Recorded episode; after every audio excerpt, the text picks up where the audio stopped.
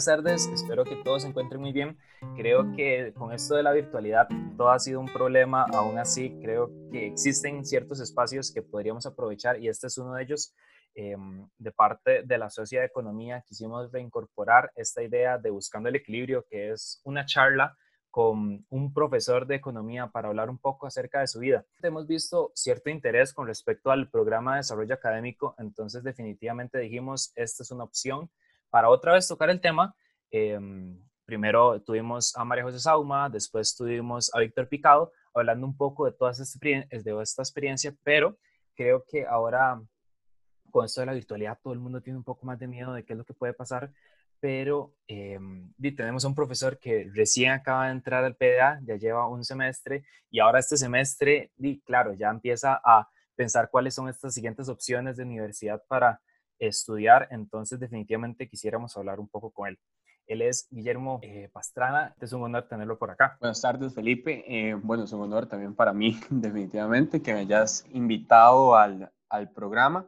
Eh, bueno, realmente esta idea me gusta mucho, me gusta mucho cómo surgió, me gusta mucho el objetivo, principalmente porque, bueno, los dos profesores entrevistados anteriormente también eran del PDA y me parece que es justamente los y las estudiantes que acaban de entrar o que están desarrollando la carrera, pues tienen muchísimo interés en, en, justamente escuchar a, pues a personas que están jóvenes, ¿verdad? Como son, es en el caso de los, de los profes del PDA, y que están como buscando o iniciando su vida profesional, ¿verdad? Y todavía definiendo cuál va a ser su camino. Entonces, me gusta mucho justamente como esa frescura del programa. Entonces, eh, muy feliz de, de, estar acá. Qué dicha, qué dicha. La verdad, Guillermo, es súper vacilón porque definitivamente, di, claro, ver a un profesor tan joven siempre impacta, ¿verdad? Es como, bueno, este profe tiene menos de 25 años, en su caso tiene, tiene 22, la verdad, una vida por delante, empieza esta vida de la academia, eh, que a mucha gente le intriga porque, claro, existen dos bandos. Primero, el de primer ingreso, donde no conoce nada del PDA y quedan como asombrados al ver a un profe tan joven, y el bando ya de gente de segundo, tercer año que aspira a entrar al PDA y queda muy emocionado. Entonces, di, creo que una de las primeras preguntas es, ¿cuándo pensaste, si no, definitivamente esta es mi camino, entrar al PDA o no sencillamente entrar al PDA, sino es voy a seguir un doctorado e irme a estudiar porque esto es lo esto es lo que me nace. ¿Cuándo, cuándo, ¿Cuándo ocurre eso? Si es al inicio de tu carrera o si es como el otro bando, ya como tercer, cuarto año decís, bueno, no, si no, yo creo que esto, este es mi camino y voy a seguir estudiando economía para largo. Bueno, realmente esa es una excelente pregunta y justamente em, el camino o sea, no voy a decir que fue como turbulento porque no, podría decirse que ha sido relativamente suave, pero aún así sí he tenido ciertas, o sea, ciertos momentos donde se me ha, pues, debate, o sea, como he tenido un debate interno, realmente, o sea, tuve un debate interno al respecto. Realmente al inicio de la carrera, como me parece que a muchas personas les pasa, no tenía una idea tan clara de qué era la economía. Eh, en verdad entro con, pues, con una perspectiva no del todo errónea, pero sí definitivamente no me imaginaba exactamente lo que iba. Em, ya al iniciar, pues me gusta, es muy distinto a lo que me imaginaba, pero me gusta mucho em, y realmente, o sea, de forma rápida, empiezo como a, tomarle una gran pasión. Después de eso, ya después de tomarle una gran pasión, bueno, de hecho fue hasta el curso de crecimiento y ciclos, que recuerdo muy bien que fue la profe Laura Blanco, ¿verdad? Que ella dijo, bueno, yo tengo un doctorado, ¿verdad? Y justamente los doctorados son para ser, o sea, son para ser eh, una, una persona académica. Y eso es todo, ¿verdad? O sea, a fin de cuentas, bueno, lo dijo, tenemos ventaja comparativa para ser personas académicas. Realmente, si alguien no quiere ser un académico, un académico, eh, no debería tomar un doctorado. Yo hasta ese punto, los primeros dos años, eh, sí decía, yo quiero un doctorado, yo quiero un doctorado, pero pensando como en una vida profesional, como que el doctorado iba a ayudarme mucho en vida profesional más que académica, porque al inicio yo lo pensaba, o sea, pensaba más en desempeñarme como economista no académico, sino profesional. Em, y cuando ella dijo eso, entonces yo dije, no, entonces probablemente mi camino sea una maestría, sea lo mejor, ¿verdad? Em, y realmente le estuve dando mente a eso. Y después, justamente, si no me equivoco, fue el siguiente semestre ese que empecé a dar la asistencia del curso de teoría de juegos, información. Y bueno, resulta que me di cuenta de la pasión que sentía, el calor que sentía al yo entrar a un aula, ¿verdad? Tener gente al frente, gente, bueno, joven, ¿verdad? Como, como yo en este caso al frente, em, y poder pues transmitirles, ¿verdad? Eh, un poco de, de conocimiento en ese sentido, para mí me llenó muchísimo, me gustaba mucho, o sea, genuinamente eran una hora cuarenta que se me pasaba en muy rápido, muy rápido siempre. Y o sea, de verdad, sentir como esa pasión al ver la cara de la gente cuando sí entendía, a ver la cara de la gente cuando no entendía, fue algo que me llenó inmediatamente. Y entonces dije, bueno, la economía me apasiona muchísimo. Y qué más apasionante que poder enseñar y transmitir justamente eso que me apasiona tanto, ¿verdad? Más que bueno, por ejemplo, a mí me gustan mucho los temas sociales, entonces, bueno, teoría de juegos de información quizá no daba tanto espacio para eso porque es un curso más, un poco más matemático o, y, y de razonamiento que otra cosa, pero igualmente ya eso me daba mucha pasión, pero ya cuando igual podía hablar de temas sociales, pues para mí eso fue, fue el punto donde yo dije definitivamente tengo que perseguir un doctorado y, y buscar una vida académica. Una vida académica. Definitivamente creo que crecimiento y ciclos es un factor. Bueno, hay ciertos profesores que creo que también quería comenzar un poco de esto, que es definitivamente creo que hay ciertos profesores que te dan estos empujones que para destinarse o irse específicamente hacia un lado, ya sea profesional, ya sea académico, pero creo que una de las cosas más bonitas es encontrar inspiración. Y eso es lo que te iba a preguntar, que al fin y al cabo, si es algún profesor el que te hace inspiración, si es específicamente Laura Blanco, es decir, bueno, sí, o si es casualmente y por dicha, es teoría de juegos. O sea, cuando vos mismo das la clase, empezás a sentir ese calor de, sí, no, definitivamente esta es mi área, pero también no sé si hubo alguna o, algún profesor que también te dijo como, bueno, no, mira, es que este profesor depositó la confianza en mí y la estoy logrando, pueda de que también esta sea este sea mi rumbo. Entonces, no sé, eso ya si es como también, aparte de esta asistencia que da su teoría de juegos y que sentís ese calor, si también algún un profesor o una profesora que dijo, mm, mira, me hizo clic. Realmente, bueno, fueron muchas cosas, ¿verdad? Porque primeramente, pues fue la profe Yanira, la, la profe de teoría de juegos, la que me dio la oportunidad y la confianza de dar teoría de juegos y así fue de pues, mi último año y medio de carrera, ¿verdad? Estuve con la asistencia, entonces pues tuve bastante continuidad también ir viendo cómo yo crecía, porque el primer semestre, a pesar de que me parece que pues, me desempeñé bien, definitivamente todavía los conceptos de, pues, em, evidentemente uno no está al nivel, ¿verdad?, de, de poder entenderlos al 100% y conforme ya pasó segundo semestre, tercer semestre, ya ver cómo yo también crecía, ¿verdad? Y, y, lograba entender muchísimo más lo que estaba pasando, o sea, ya no solo de poder resolver las cosas, sino genuinamente entenderlas y de una manera intuitiva. Bueno, eso primero me demostró el potencial que tiene uno como académico de crecer, o sea, como intelectualmente. Em, y eso, bueno, a mí es algo que me atrae muchísimo, ¿verdad? Como siempre poder seguir conociendo y entender las cosas intuitivamente, ¿verdad? Y en economía me parece que es algo elemental. Eh, jamás llegar y, resolver algo y ya, o sea, porque un economista no es un matemático. Un economista, debe, o sea, su capacidad eh, analítica debería ser lo que la distingue, ¿verdad? Entonces, eso fue un factor importante. Y después sí hubo un, un, curso y un profesor que a mí me cambió muchísimo el rumbo, no solo para perseguir una vida académica, sino sobre su relevancia. Y ya es una cuestión de, pues, que ya, o sea, transgrede ya solo como de lo que, lo que quiero hacer con mi vida, o sea, sino que va a muchos campos. Y fue el curso de Historia del Pensamiento Económico. Realmente con el profesor Adolfo Rodríguez pues con él y de hecho como en un correo que después le mandé también, o sea, yo le dije muy sinceramente como me parece em, que es el curso que más me ha enseñado de todos.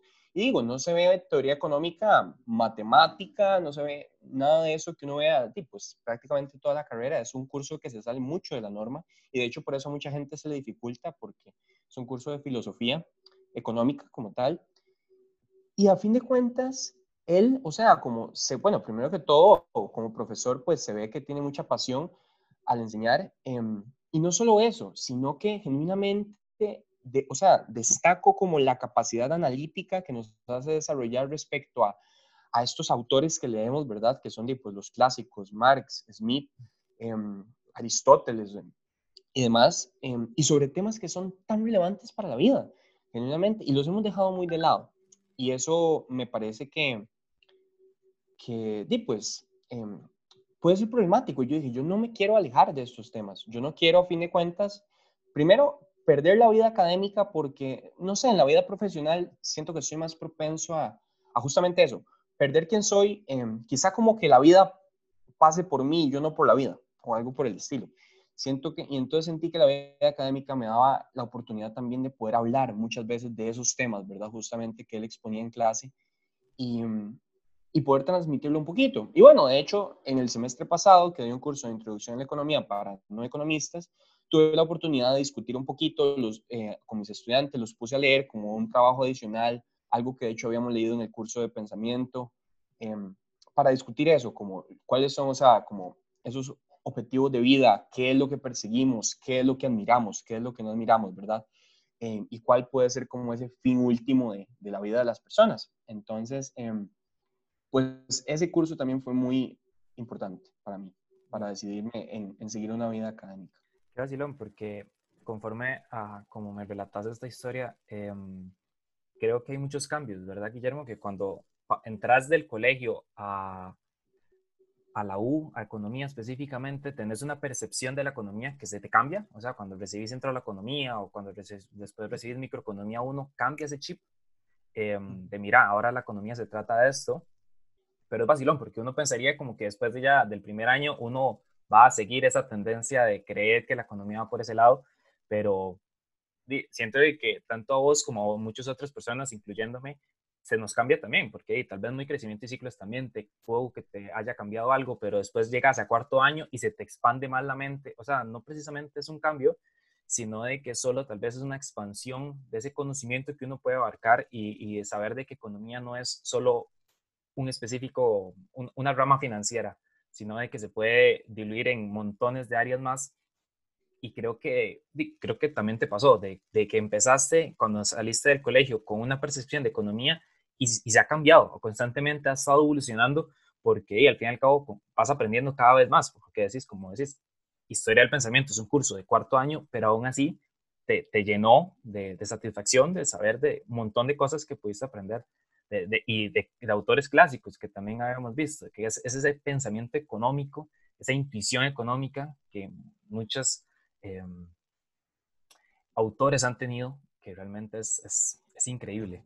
De, de, hecho, sobre eso, justamente, a mí, bueno, me hizo revaluarme mucho, em, o sea, eso, como qué ser un, un economista, que, porque a fin de cuentas, ahora lo vemos como que un economista, o sea, tiende a ser ya se ha convertido mucho, se ha mezclado mucho por eso, con la matemática, ahora con el análisis de datos, y eso está muy bien, me parece que ayuda mucho con herramientas de análisis, pero que quizás se, ha perdido un poco el rumbo en ese sentido, en ese camino como por cambiar también se ha perdido un poco el rumbo en el sentido de que, de que si uno lee, ¿verdad?, a estos autores clásicos un poco, em, uno ve que estas personas podrían decirse, uno decía, verdaderos economistas, porque lo que andaban era detrás de una idea, o sea, de una idea de entender justamente a las personas, o sea, entender cómo las personas toman decisiones, entender todo eso, que ya es algo que mm, hasta cierto punto me parece que se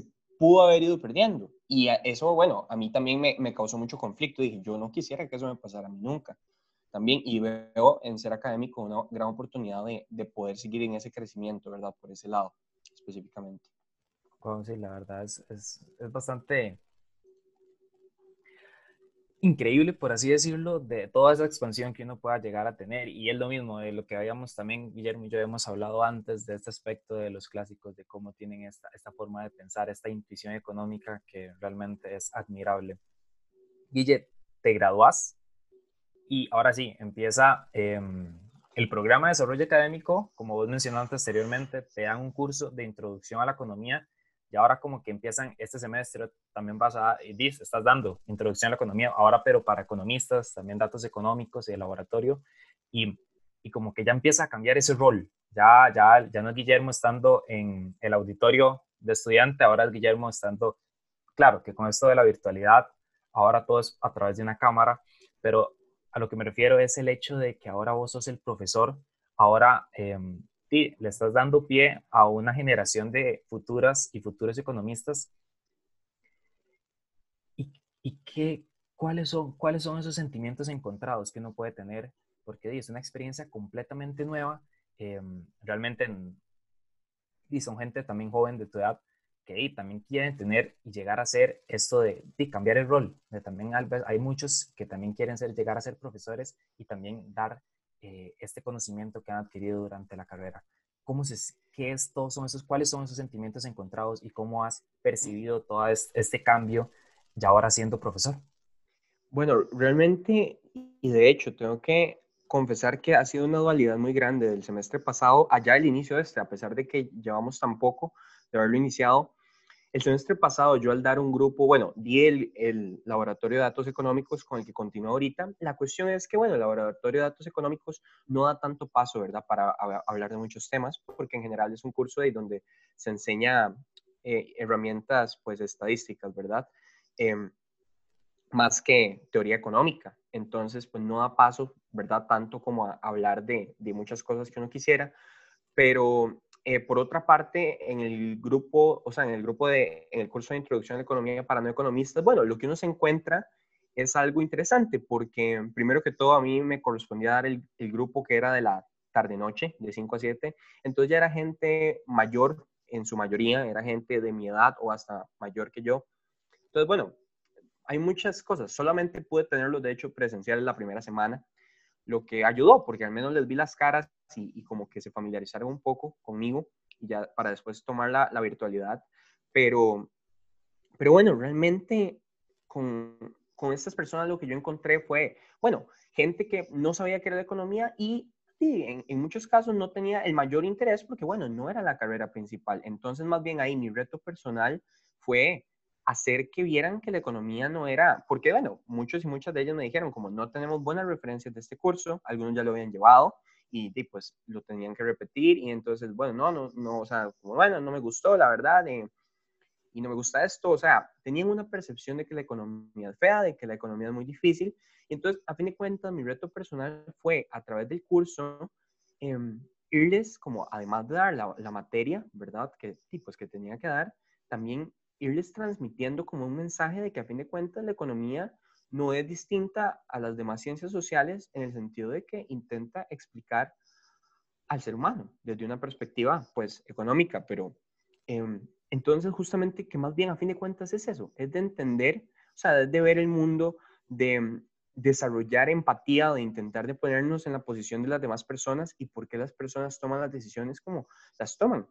Y me parece que, bueno, los resultados fueron muy buenos. En general, eh, existieron pues bastantes personas que, que, les gustó al final, que justamente me dijeron eso, como, bueno, la verdad, eh, tenía un poco de miedo, eh, porque, bueno, la economía o personas que yo lo habían llevado y es como, no, no me, más bien me parecía que la economía no era nada bonita. Y ahora más bien, pues veo que, que sí, o sea, genuinamente me gustaría darle una oportunidad, me gustaría saber más al respecto este semestre más bien inicio, ¿verdad? Ya con introducción para economistas y bueno, la realidad es muy distinta en, en muchas cosas. Primero que todo, ahora sí, la mayoría son, sí, son personas muy jóvenes, ¿verdad? Que vienen entrando a la universidad y, y a fin de cuentas vienen en este, de, en este camino. Igual, yo sé que en este momento quizá no tienen una idea tan clara, ¿verdad? Si, si va a ser justamente la carrera de la vida de, estas, de, de ellos y ellas, pero pero al menos, lo, o sea, lo que veo de primera entrada es evidentemente un interés, ¿verdad? Un interés muy grande, gente que ya está estudiando, gente que ya de la primera semana me pide consulta y eso, bueno, primero, motiva muchísimo, ¿verdad? Motiva muchísimo eh, escuchar que participen y demás.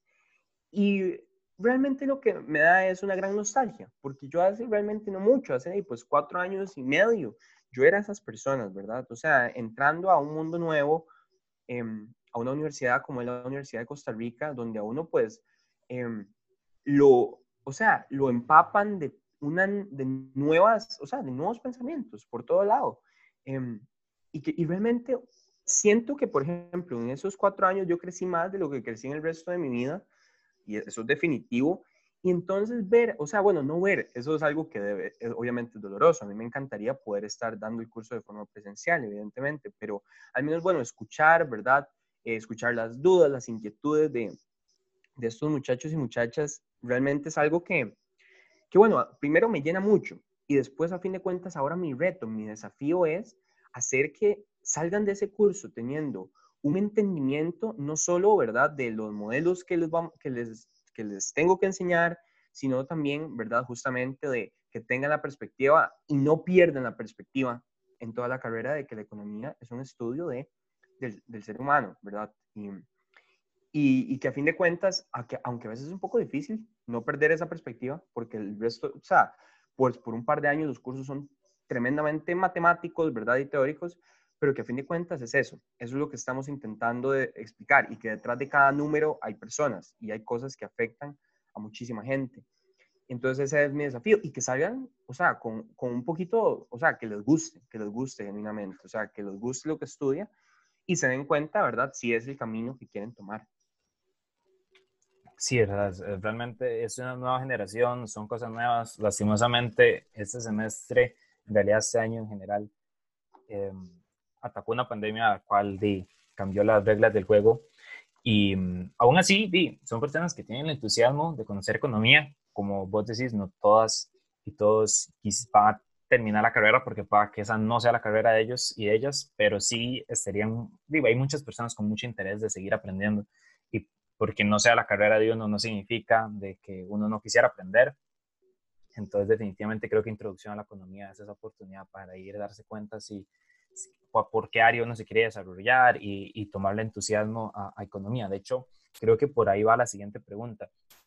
Ahora, ya que estás viviendo esta experiencia tan nueva, si pudieses decirle algo al Guillermo del 2016 que estaba recibiendo introducción a la economía, ahora ya Guillermo graduado, con experiencia, que ya ha tenido buenas y malas experiencias durante los semestres, em, que ya conoce cómo fue la vida universitaria, ¿qué le podrías decir? ¿Qué le podrías decir al Guillermo que está recién entrando a la U, que está recibiendo intro, sobre acerca de la universidad? Y no precisamente académico, sino solo como, como, como esa juventud que está viviendo. A, los 17 años hay mucho por qué aprender. Uno está muy indeciso en muchas cosas. Bueno, realmente es una, es una pregunta que nunca me he hecho, pero ahora sí, en un pensamiento rápido, yo diría que, bueno, no habría tantas cosas que le diría, porque realmente, y, no puedo mentir en eso, en general, siento que, que aproveché, o sea, aproveché muchísimo eh, esos cuatro años, o sea, al máximo aprendí, sea, como digo, más de lo que aprendí en toda mi vida. Quizá, eh, y no, pues lo único sería, yo creo que lo único que haría sería como quizá decirle el camino que va a tomar pero realmente el camino que tomé sería exactamente el mismo. En ese sentido, no tengo ningún arrepentimiento. Em, y pues de eso me siento muy feliz porque de verdad no tengo, em, no tengo ningún resentimiento conmigo mismo de alguna oportunidad que siento que no haya aprovechado. Más bien, o sea, las cosas de las que le diría a Guillermo hace cuatro años, más bien sería en sus, o sea, como en, en, su vida, en su vida del día a día, más que en lo académico, las cosas que podría cambiar, pero en términos académicos realmente no, no cambiaría nada, no cambiaría nada en general, pues todos los cursos, ¿verdad?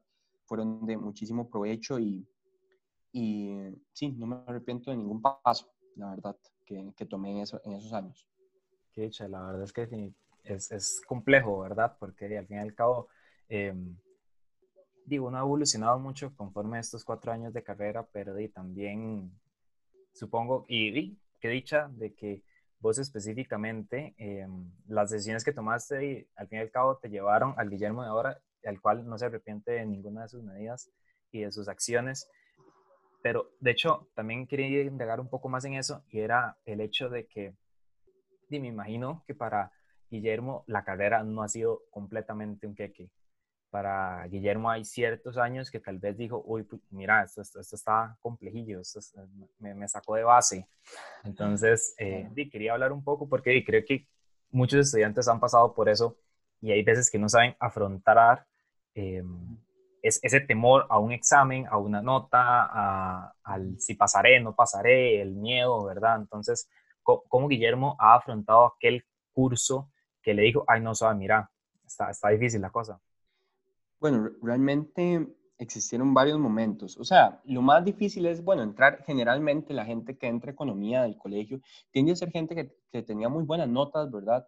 Em, y bueno, ese es el primer choque, ¿verdad? El primer gran choque que uno tiene al entrar, que ya es, o sea, si uno estaba acostumbrado a 90 y 100, es, bueno, probablemente eso va a cambiar, va a cambiar, quizás no drásticamente, no es que ya a partir de ahora son 70, pero ya no es lo mismo, ya cada nota genuinamente cuesta mucho sacársela.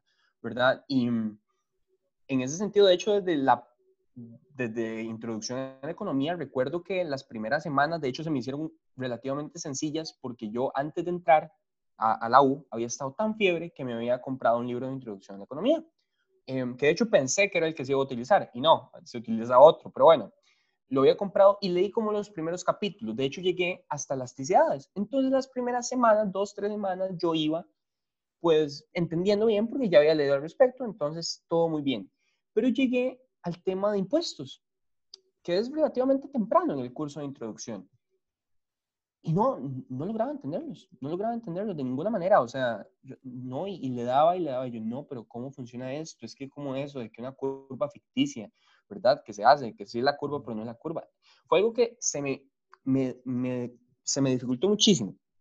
Entonces, Em, bueno, desde ahí yo ya vi que iba a ser desafiante y no, en general, ya, o sea, de introducción en economía, ya uno ve que la cantidad de materia es, es un volumen gigantesco a lo que uno estaba acostumbrado, o sea, en un examen que sean, no sé, 17 capítulos, o sea, es, es algo que es una cantidad de información que uno pensaba que uno no podía, pues, em, pues meterse en la cabeza.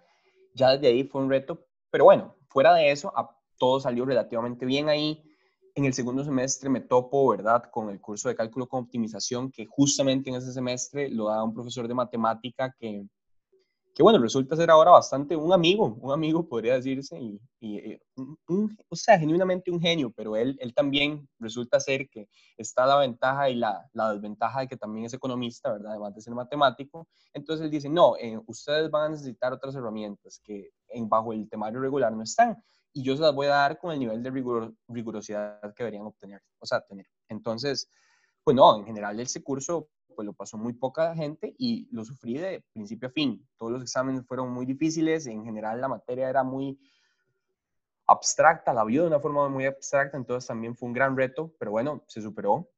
Y ya después llegó Micro 2, que fue el curso donde definitivamente la he visto más, más fea, ¿verdad? En todos estos años. Y, y fue de hecho el segundo semestre donde el profe Robles lo empezó a dar. Y bueno, pues resulta que entonces no había mucho material de exámenes viejos, solo había un examen viejo. Em, ya bueno, lo había tenido en micro 1 y micro 1 salió bien, pero resulta que en micro 2, pues vamos llegando. Em, y de no, para el primer examen, de hecho, yo me recuerdo que me sentía muy bien preparado, genuinamente. O sea, estaba, bueno, pues con mis amigos, con, con Anthony Stewart, que también son eh, profes del PDA, y estudié con ellos porque, bueno, con ellos estudié casi que toda la carrera eh, y estábamos bien preparados, o sea, hasta nuestro asistente de momento nos había dado unos ejercicios extras, los hicimos todos em, y, habíamos hecho el examen del semestre pasado que recuerdo bien, era una maximización con tres bienes. Entonces dijimos, eh, no, lo peor que puede pasar es eso, ¿verdad? Ya vamos, más o menos ya vemos cómo es la, la terapia para abordar este tipo de problema. Bueno, y llegamos y, y nos sentamos en ese examen y nos lo dan, y bueno, es una maximización de n bienes, ¿verdad? O sea, y entonces, en, en ese momento, o sea, de verdad yo vi hacia los lados, los vi a ellos, o sea, nos quedamos paralizados, yo quedé totalmente paralizado. Y durante ese examen, que era de tres problemas, me quedé haciendo ese primero, todo el examen, que eran dos horas nada más, y no lo pude sacar bien. Entonces al final, pues fue un, un choque muy grande, porque hasta ese momento yo pensé que ya había superado bastantes desafíos y mm, llegué y bueno, me dieron la nota, fue un 28 y, y jamás en mi vida pensé ver eso y también pensé, jamás esto va a ser recuperable, ¿verdad? No va a ser recuperable. Y bueno, y pues nada, el curso se siguió desarrollando y al final logré remontarlo. El profesor hizo un trabajo ahí como remedial, eh, como un mini examen también para recuperar puntos y me fue bien.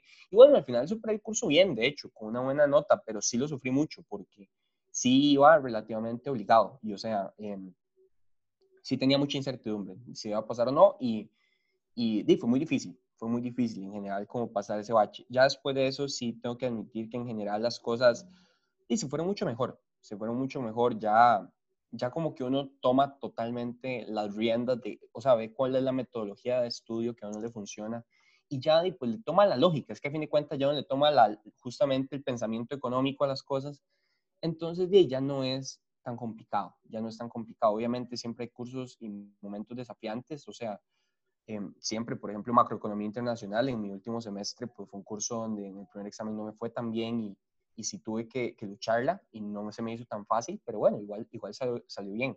Pero ya era distinto, fue distinto. Fue principalmente al inicio donde uno siente, y pues siente las cosas más complicadas, ¿verdad? Claro, no, definitivamente creo que lo que mencionaste en microdos es algo muy común que le ha pasado a muchas personas, que es esto, de sentirse bien preparado para un examen, decir, bueno, y no, yo ya estudié lo que tuve que estudiar, pero y cuando llegas a la hora de la hora, decís, suave un toque, ¿qué es esto? Y por supuesto creo que definitivamente es un susto y me alegra, la verdad, que di, como todos hemos pasado pues, por ciertos desafíos que por dicha eh, uno logra superar.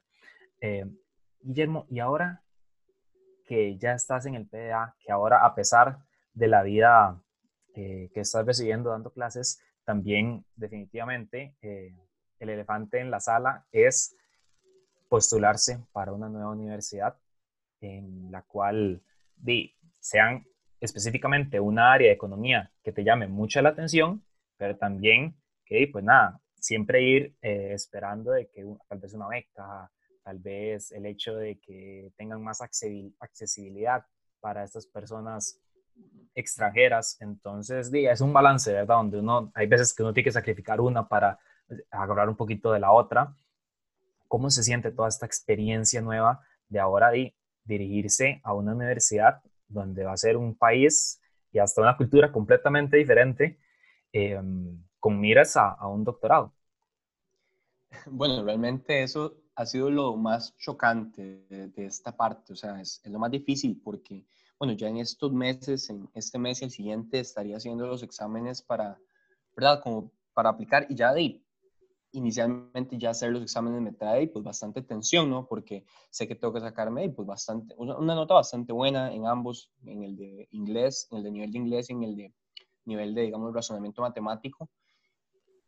Primero que todo para ser elegible y ya después, si eso saliera bien, hay demasiadas opciones y a la vez no hay tantas. Eso es lo que pasa porque, por ejemplo, yo desde mi posición, y es un poco frustrante porque yo siento que yo sí podría como quizá entrar algunos buenos programas, pero de entrar definitivamente no es suficiente.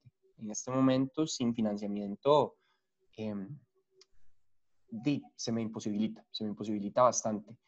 Em, y eso también es frustrante porque ya entonces ya se vuelve algo que no depende exactamente de vos, como hasta este momento relativamente había dependido, porque sí, la dificultad de los exámenes es variable y demás, pero igual depende en gran parte de lo que vos te hayas preparado o no. Pero en ese momento ya no solo depende de eso, no solo depende de mi preparación o de mis capacidades, sino de, a fin de cuentas, si una junta de una universidad dice como, bueno, sí, nos parece que esta persona es meritoria de una beca, ¿verdad? ¿O no? Entonces, de, es un balance, como vos dijiste, porque sí, ya tengo universidades, o sea, localizadas que me interesan por las áreas en las que son buenas, eh, y también, bueno, evidentemente he tenido mucho que fijarme en eso, como en, en sus programas de financiamiento, porque si yo veo de entrada que dicen, de no, la verdad es que aquí hay muy poco financiamiento, y pues ya lo tengo que descartar, a pesar de que el programa sea muy bonito, porque no puedo, y pues sencillamente no se puede costear, ¿verdad? Y, y, es, y es, importante, o sea, nada más como saber eso y, y, tener siempre los pies muy sobre la tierra, de que a como las cosas pueden salir de la mejor manera, puede, puede que no. Entonces, eh, sí es una experiencia muy interesante, en todo sentido también, porque también yo creo que nos recuerda nuestra mortalidad, ¿verdad? De que sí, muchas veces, muchas veces las cosas van a estar fuera de nuestro control. Y así es en, en la vida, ¿verdad? Claro, claro, esto de estar lo, más cercano a estar sujeto a una restricción presupuestaria. Eh, y definitivamente creo que sí, puede generar incertidumbre esto de qué universidad va a ser, cuál va a ser, cuál área en específico.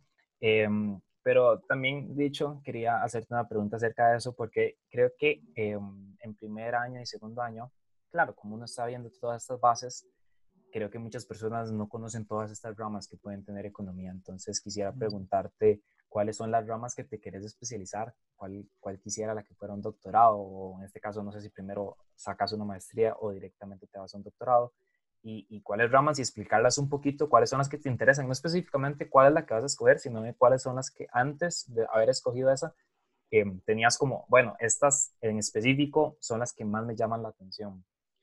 Claro, bueno, primero es importante, uno no tiene ni la menor idea. Y de hecho a lo largo de la carrera también pasa, es más al final que uno se da cuenta, pero no tiene ni la menor idea de la cantidad de ramas distintas de la economía. Es impresionante, de verdad. O sea, tantas, tantas ramas, em, desde cosas que parecen ser muy generales hasta ramas demasiado especializadas. Y bueno, eso también me parece increíble, buenísimo, porque genuinamente da para todos gustos, o sea, para, para gustos colores, uno podría decir, de verdad que lo que uno quiera va, o sea, va a existir, siempre va a existir, lo que uno se lo puede ocurrir va a existir. Em, siempre alguna universidad lo va a tener y siempre alguna universidad va a ser buena en eso, aunque sea una rama más nueva que otra. Por ejemplo, bueno, a mí ya desde el, por ahí el segundo año me interesaron mucho, ¿verdad? Los temas de desarrollo, los temas educativos, porque bueno, eh, como te digo, a mí la, la perspectiva social me llama muchísimo em, y, mm, y, entender cómo el comportamiento de las personas en general, o sea, el área muy micro, en general yo siempre me, o sea, me he considerado, o sea, me di cuenta de que soy bueno en el área micro y me gusta mucho más el área micro también. Eh, entonces, como este, es, o sea, me gusta mucho la perspectiva del desarrollo vista desde un área micro, o sea, cómo se da el desarrollo, pero casi que persona a persona. Y bueno, de los factores que más inciden, y digo, en este, en este sentido el desarrollo es un campo ambiguo, por así decirlo, porque es un campo que involucra, es, o sea, se puede ver micro o macro muy fácilmente. Con que cambies un poquito la pregunta ya se te puede hacer un problema macro o un problema micro, pero entonces me interesan mucho los temas de pobreza, de desigualdad, de educación, ¿verdad? Em, pero no tanto desde esa perspectiva macro, como bueno, que gasto en educación y cuánta, sino más como aspectos que genuinamente pueden em, interferir en la decisión de las personas de educarse no educarse, ¿verdad? Las posibilidades que tienen, porque evidentemente no es tan fácil, ¿verdad? De la gente dice, ah, quiero educarme, no me quiero educar, jamás. Para la mayoría de, las, o sea, de las personas en el mundo no es esa decisión tan sencilla. Em, pero en general me, me interesa mucho eso. Y bueno, inherentemente hay macro, porque las oportunidades generalmente van a depender del desempeño de los distintos países.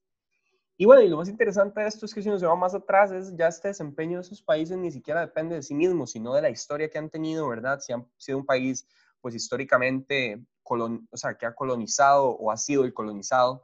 Entonces, bueno, realmente toda esa área en general me, me gusta mucho, pero ya más puntualmente, en los últimos últimos años, el último año, me ha interesado mucho, bueno, por todo esto, que te digo que me interesa mucho como la persona, me interesa mucho el área como de economía del comportamiento, ¿verdad? Todo lo que relaciona también la economía con la psicología, con la sociología, em, que la economía del comportamiento es un área nueva, bastante, es bastante novedosa. De hecho, también algunas universidades tienen un área que es psicología y economía, que es, por así decirlo, todavía más me parece más tirada, bueno, a la psicología, porque la economía del comportamiento, a fin de cuentas, como que nada más intenta variar los modelos bajo, bueno, algunos supuestos más realistas, ¿verdad? Los que usamos.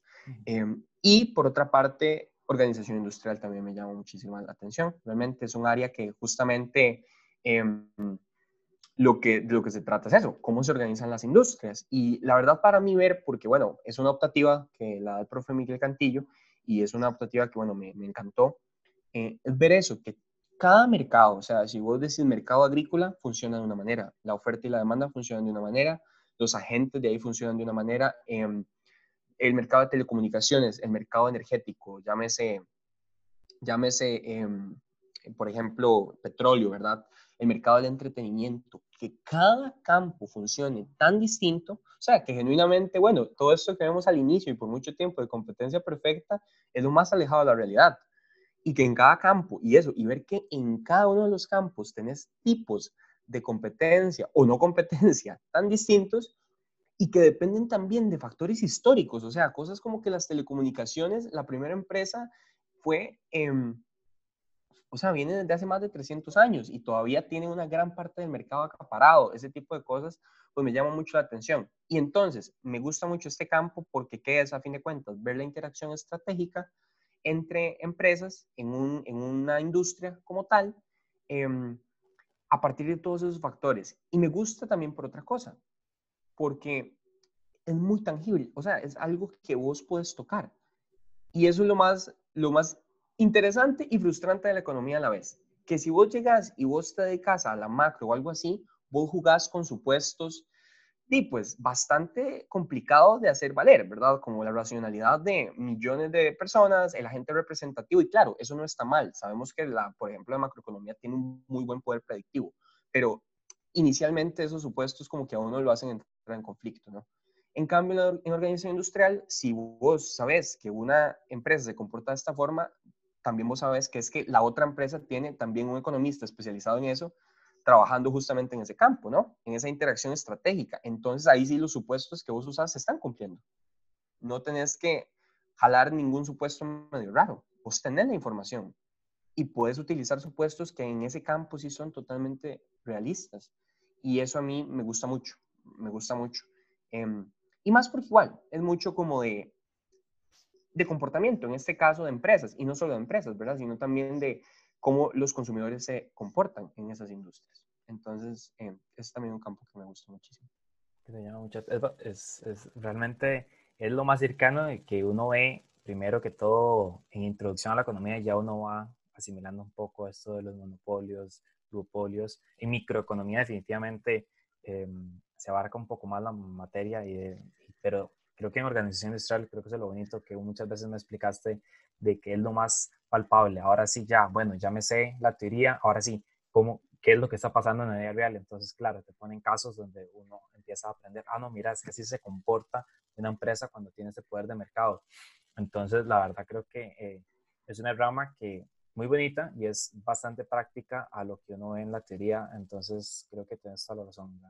la organización industrial es un área bastante llamativa la verdad es que em, podríamos tener horas de estas conversaciones porque conversar con vos es sumamente divertido y hay tanto que decir, pero se nos está acabando un poquito el tiempo. Entonces, finalmente te quería decir, Guillermo, de como último, le quería, quería que si pudieses darle un consejo a una persona de que, al igual que vos, está apasionada por economía, pero precisamente en este instante perdió esa, esa chispa o tal vez ya sea por una nota, tal vez ya sea por X situación, pero realmente, al igual que vos y muchas otras personas, aman lo que estudian, pero en este instante todavía, em, y por X razón, eh, perdieron el interés, pero y quieren revivirlo. Y hay veces que, a veces que uno mismo se pone trabas y tal vez uno sabe la respuesta, pero si se lo dice otra persona, ya uno dice, no, mira, sí, es esto y mañana cambio. O este, esta, este mes me propongo hacer esto para ver si otra vez em, agarro ese, ese, calor, como vos decías, con respecto a economía. Entonces, finalmente, un mensaje que le pudieses dar a aquellas personas que, que aman la carrera, y no solo estas, sino muchas personas en la universidad también, que escuchan la, una carrera, en ese momento están muy felices, pero hay un, un, un pequeño desliz y pierden ese sentimiento, no sé, cómo alguna vez que vos afrontaste eso y cómo, cómo pudiste superarlo. O solo un consejo particular. Bueno, realmente lo que yo podría decir es que definitivamente todos y todas vivimos baches, ¿verdad? No solo en la vida, o sea, no solo causados por la vida académica, muchas veces uno también está desincentivado en la vida académica pues por cuestiones de su vida más personal. Em, y en ambos casos, yo lo que les diría es que, bueno, primero que todo, siempre lo más importante es uno mismo, ¿verdad? Estar tranquilo con uno mismo y mm, su salud, su salud mental em, es lo primero y que realmente nada más sean muy, o sea, que valoren eso muy bien, que vamos a ver, que una nota o una situación generalmente, ¿verdad? Porque, bueno, no puedo decir todo tiene solución, porque hay cosas que no las tienen, pero muchas cosas generalmente tienen solución y que algo que ahora es una gran nube, ¿verdad? Para uno, pues probablemente en algún momento deje de serlo, si es algo que tiene solución y que, bueno, que a veces puede pasar que uno sí se arrepienta de haber o no haber tomado ciertas decisiones cuando alguna situación era solucionable. Entonces, nada más, siempre ser demasiado como meditabundo respecto a lo que está pasando, saber si algo tiene solución o algo no tiene solución, y a partir de eso, eh, pues no dejarse como, no dejarse batir muy fácilmente en el sentido de no perder el camino, que está bien, o sea, está bien a veces una semana no sentirse bien, un mes no sentirse bien, pero a fin de cuentas que si uno sí está muy consciente y muy seguro o segura de lo que quiere, eh, puede luchar por eso, pero no luchar por eso en el sentido como de, mm, afanarse, ¿verdad? O sea, sino más bien en un sentido mucho más tranquilo de, bueno, em, la universidad va a seguir ahí y esta disciplina que amo va a seguir ahí. Em, si yo ahorita no puedo estar ahí al 100%, eso está bien, pero lo importante es no perder el camino y saber que uno a fin de cuentas va a seguir estando ahí. Entonces, básicamente sería eso lo que yo te diría. Perfecto. Muchísimas gracias por acompañarnos el día de hoy, Guillermo. La verdad fue una conversación que, que intentó resumir cuatro años, que la verdad creo que han pasado un montón de cosas y un poquito más de cuatro años, pero me alegro que hayas compartido un ratito con nosotros y la verdad hayas ayudado tal vez a una o que otra persona que definitivamente necesitaba esa chispa y también, y claro, super personas que supongo que están súper interesadas en, en esto del programa de desarrollo académico. Así que muchísimas gracias y gracias por compartir con nosotros hoy un ratito. Muchas gracias más bien a vos, Felipe, y bueno, no, a la socia, ¿verdad? Por esta iniciativa que me parece, como te dije al inicio, buenísima. Entonces, y no, pues muchísimas gracias y, y que estés muy bien. Estamos, entonces, muchísimas gracias y nos escuchamos en una próxima vez. Hasta luego.